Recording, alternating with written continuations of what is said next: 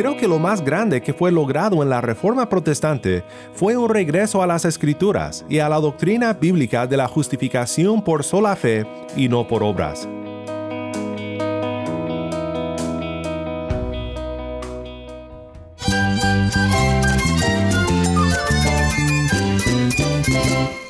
Cristo es la esperanza. Cristo es mi Señor y mi Salvador. Cristo ha transformado mi vida. Cristo es la viña. Separado de Él, nada puedes hacer. Cristo es el camino, la verdad y la vida. Jesús es mi todo.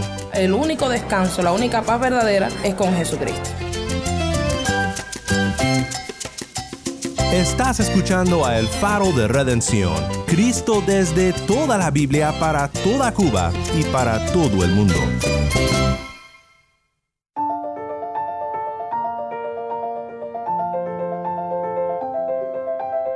Hola, mi nombre es Daniel Warren, gracias por acompañarme aquí en El Faro. Estamos en esta semana recordando la Reforma Protestante en una serie titulada Semper Reformanda.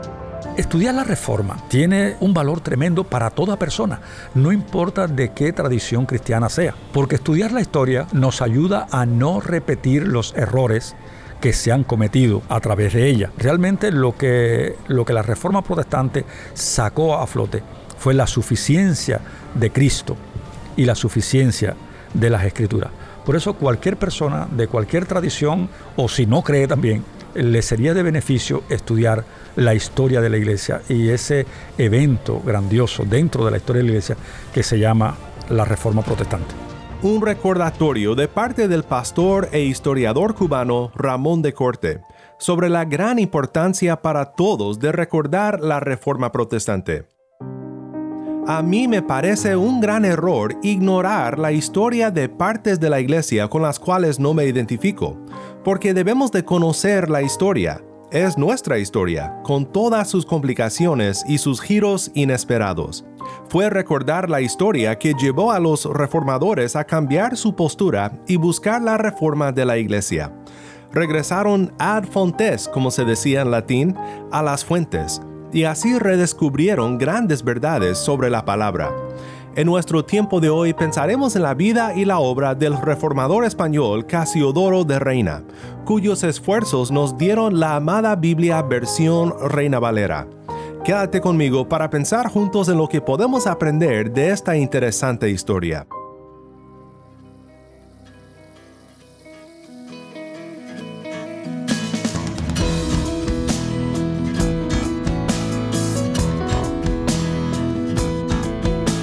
Faro de redención comienza con por gracia, esto es, fiel. Tu mano, Señor, no es corta para salvar. Tu brazo fuerte permanecerá. Tu propósito escrito está. Eterno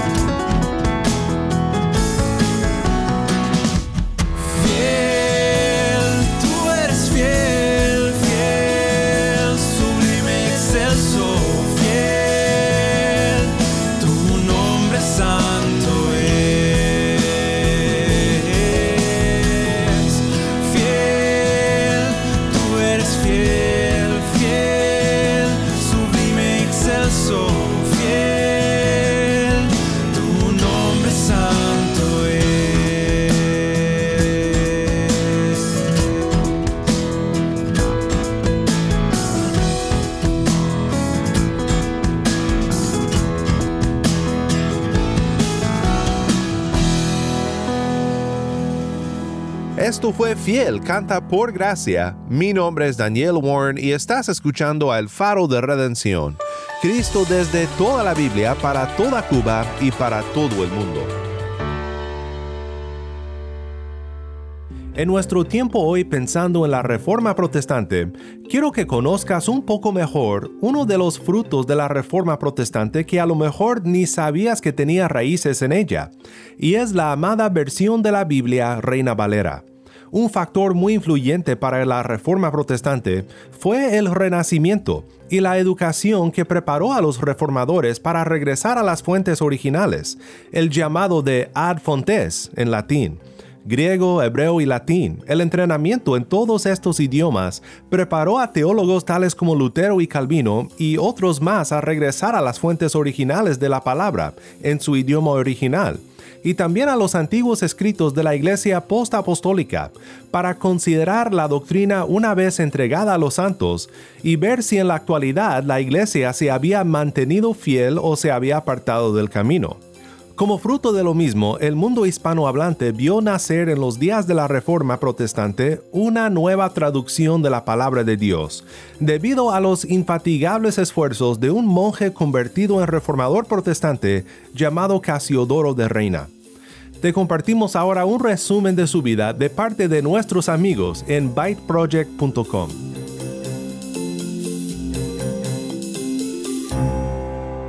Casiodoro de Reina nació en Montemolín, España, en 1520. Siendo muy joven ingresó como monje en el monasterio de San Isidro del Campo en Sevilla, que permanecía a la orden de los Jerónimos. La lectura de la Biblia y de los libros luteranos le llevó a él y a otros monjes, entre ellos Cipriano de Valera, a abrazar las ideas de la Reforma Protestante que se estaban propagando por toda Europa. Pero la Inquisición fue alertada sobre estos monjes rebeldes, así que en 1557 Casiodoro y 12 frailes más tuvieron que darse prisa para abandonar España. No se sabe el medio de transporte ni la ruta, pero lograron llegar a la Ginebra de Calvino, en la que se refugiaban gran parte de los protestantes que huían de la persecución. Sin embargo, Casiodoro pronto se dio cuenta de que no quería quedarse allí mucho tiempo, debido a sus diferencias con Calvino, en 1559 decide dejar Ginebra y marcharse a Frankfurt, uniéndose allí a una iglesia de habla francesa. Perseguido en Inglaterra. Sin embargo, cuando Elizabeth I asciende al trono de Inglaterra, Casiodoro decide mudarse a Londres. Allí se encontró con otros que huían de la persecución en España. La corona le permitió el uso de una iglesia. Así Casiodoro dirigió una congregación reformada española en Londres. En esos años, gozando de una relativa tranquilidad, pudo dedicarse a sus labores pastorales y al inicio de su proyecto más importante, la traducción de la Biblia al castellano.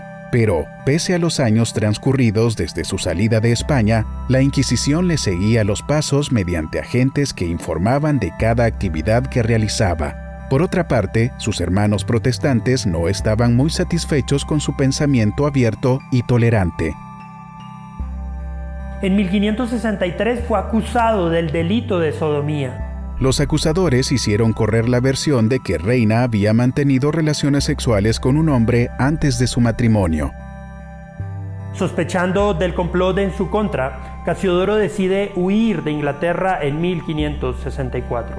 Así pues, Reina, acechado en todas partes por los seguidores de la Inquisición y sospechoso de herejía o de peores cosas, vagó durante más de tres años entre Frankfurt, Heidelberg, el sur de Francia, Basilea y Estrasburgo, buscando un lugar donde establecerse como pastor en alguna iglesia o como simple artesano y poder dar así término a la traducción de la Biblia. Pero antes de asumir cualquier cargo como pastor, Reina debía solucionar el escándalo que había provocado su huida de Londres. Confiado en su inocencia, marchó a Londres para someterse a un nuevo juicio. Finalmente se demostró su inocencia. Además de salir a la luz un plan de las autoridades de la Inquisición para desacreditarlo, la injusta persecución de la que fue objeto no lo detuvo de entregarse en cuerpo y alma a la traducción de la Biblia al castellano. Después de conseguir financiamiento para el proyecto, continuó la traducción. Casiodoro de Reina no usó la Vulgata latina como fuente, que era lo más común para estas traducciones. Para el Antiguo Testamento usó como base el texto masorético hebreo y para la traducción del Nuevo Testamento, Reina se basó en el Textus Receptus, el texto griego editado y publicado por Erasmo de Rotterdam, el mismo que usó Lutero en la traducción de la Biblia al alemán. No fue una tarea fácil. Durante el transcurso de 12 años, tuvo que afrontar grandes retos. Reina enfermó gravemente al punto de estar en cama durante casi cinco semanas. El impresor original falleció dejando el trabajo inconcluso y la Iglesia Católica Romana le amenazaba constantemente haciendo todo lo posible para que ese temido libro no entrara en España.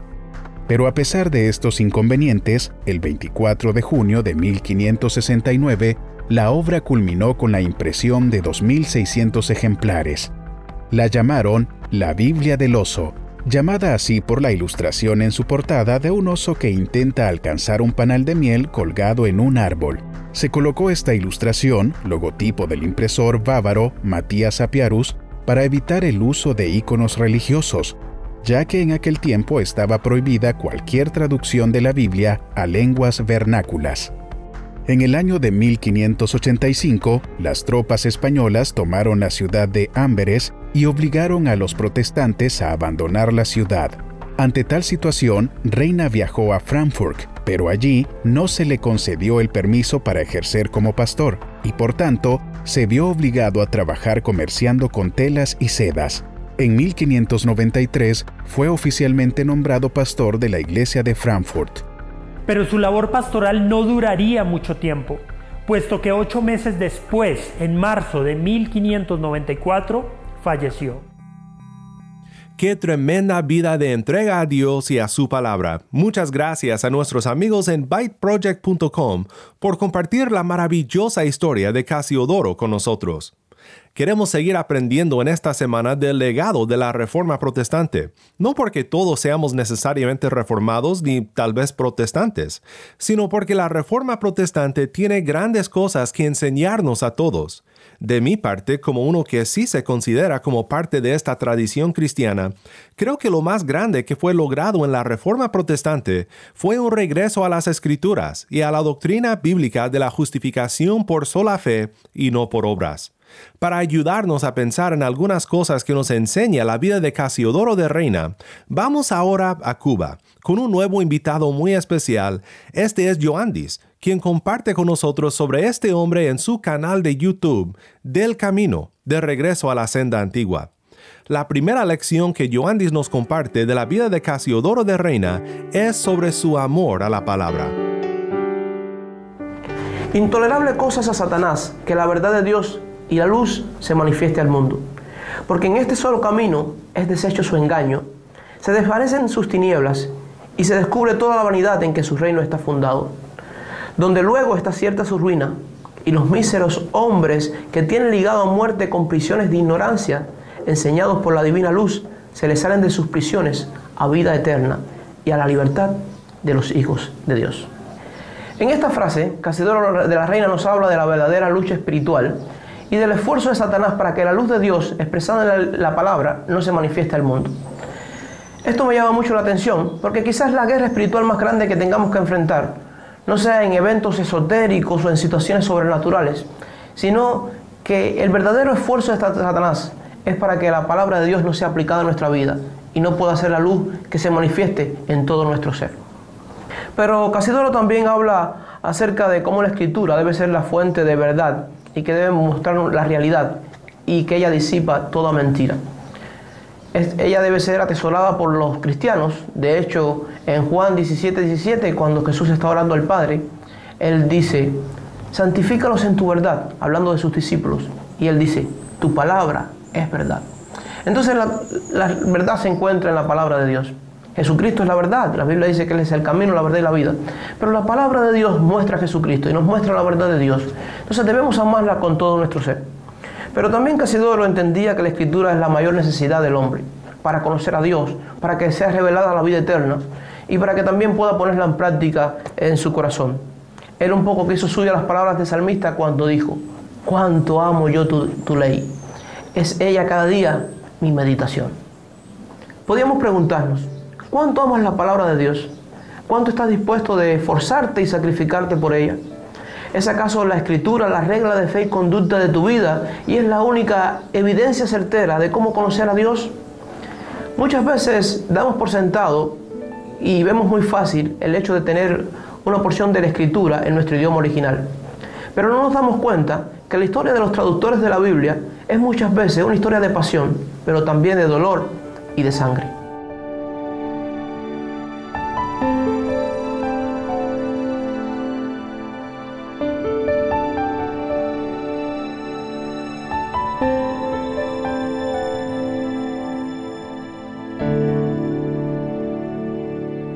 Mi nombre es Daniel Warren, estás escuchando a El Faro de Redención en una serie titulada Semper Reformanda, recordando a la Reforma Protestante y en el día de hoy la formación de la amada versión de la Biblia Reina Valera.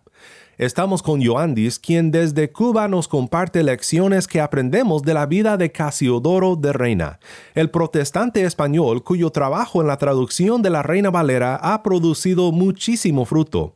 Pero como veremos en lo siguiente que Joandis nos comparte, tomó tiempo para que sus esfuerzos hicieran tan grande impacto. Si hablamos acerca de la perseverancia, no se puede negar el hecho de que muchas personas dicen que si hay oposición o si algo tiene estorbo, es muy posible que no sea de Dios. Pero realmente esta afirmación es cierta.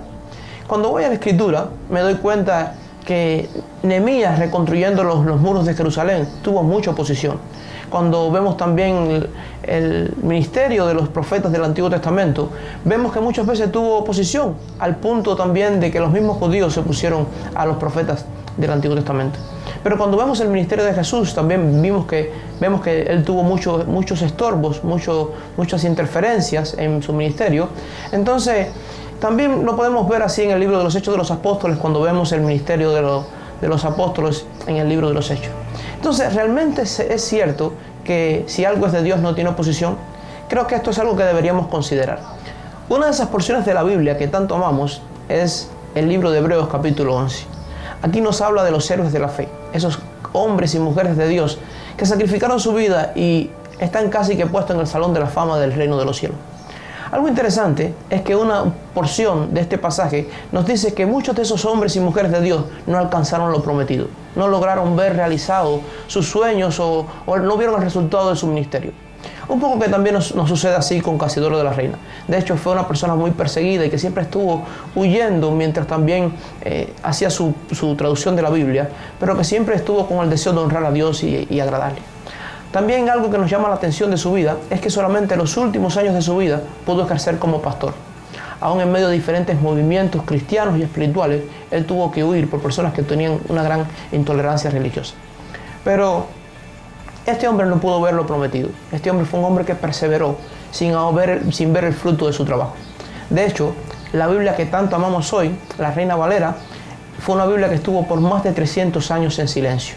Ella eh, se terminó la traducción se terminó a finales del siglo XVI y simplemente vino a tomar fuerza o, se empezó a, a, usar mucho más frecuentemente esta Biblia en el siglo, a principios del siglo XX.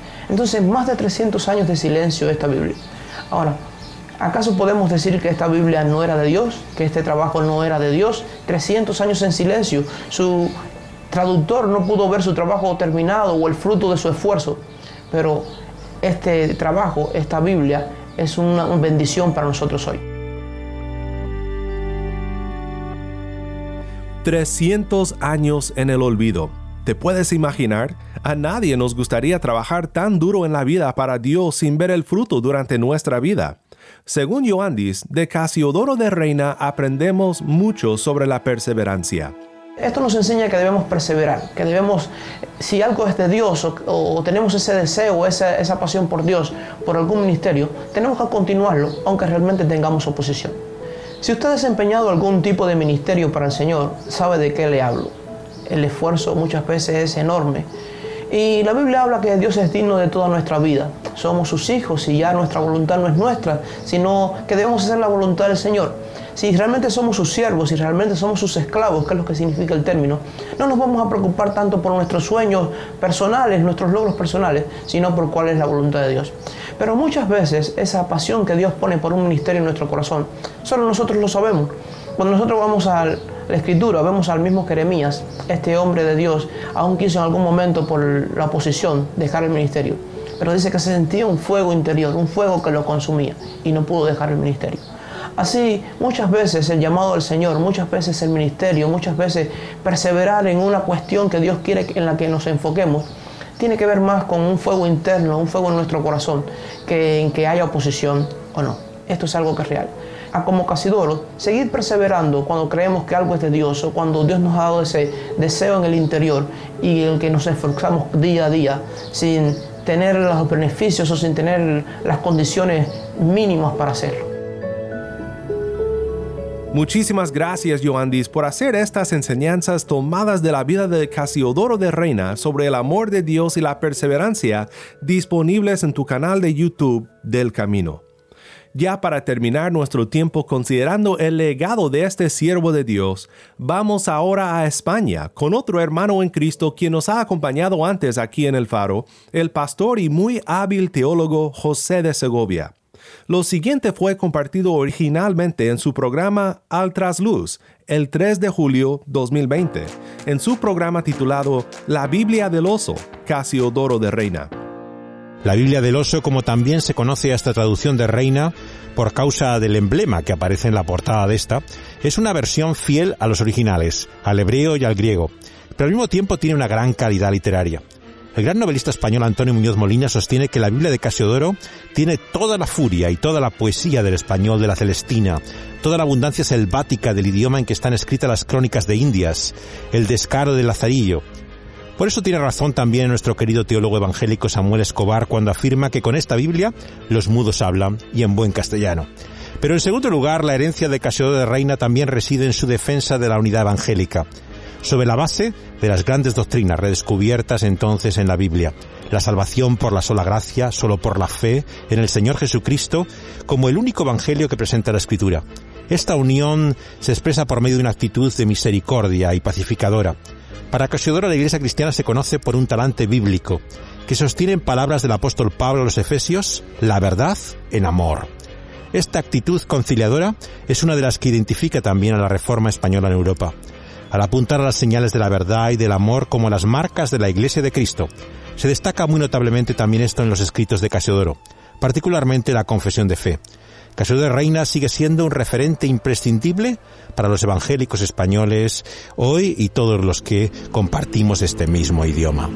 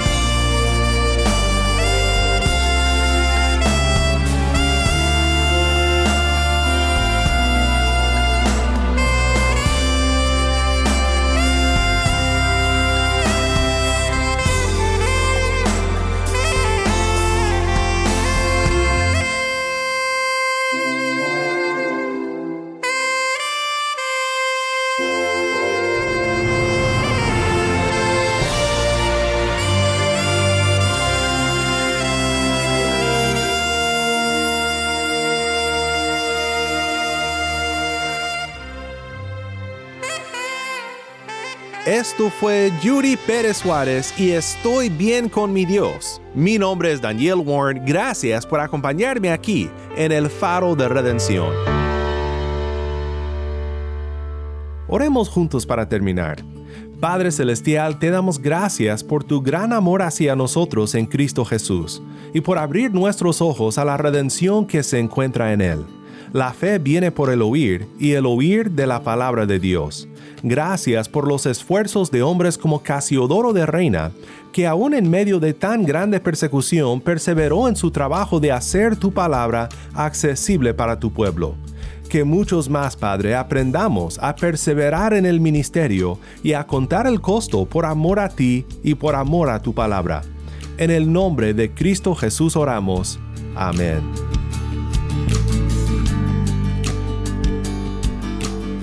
Si estás escuchando por el podcast, te quiero agradecer por tu ayuda en hacer que crezca la audiencia del faro.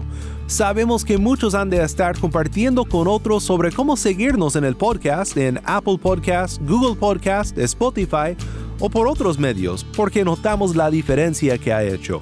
Si no lo has hecho, te pido que compartas esta semana con un amigo sobre cómo puede escuchar el faro de redención en el podcast o en la página web. También estamos en WhatsApp. Nuestro número es 1786 373 4880. Nuevamente nuestro número de WhatsApp 1-786-373-4880. Envíanos un mensaje de voz, nos encantaría saber de ti. Gracias una vez más por tu fiel sintonía. Para más información sobre este ministerio y sobre cómo puedes ser parte de nuestra misión de alcanzar a Cuba con el mensaje de Cristo en toda la Biblia, visita nuestra página web elfaroderedención.org.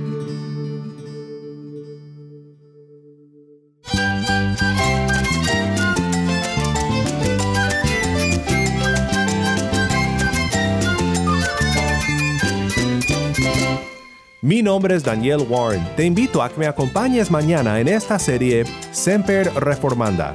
La luz de Cristo desde toda la Biblia para toda Cuba y para todo el mundo, aquí en el Faro de Redención.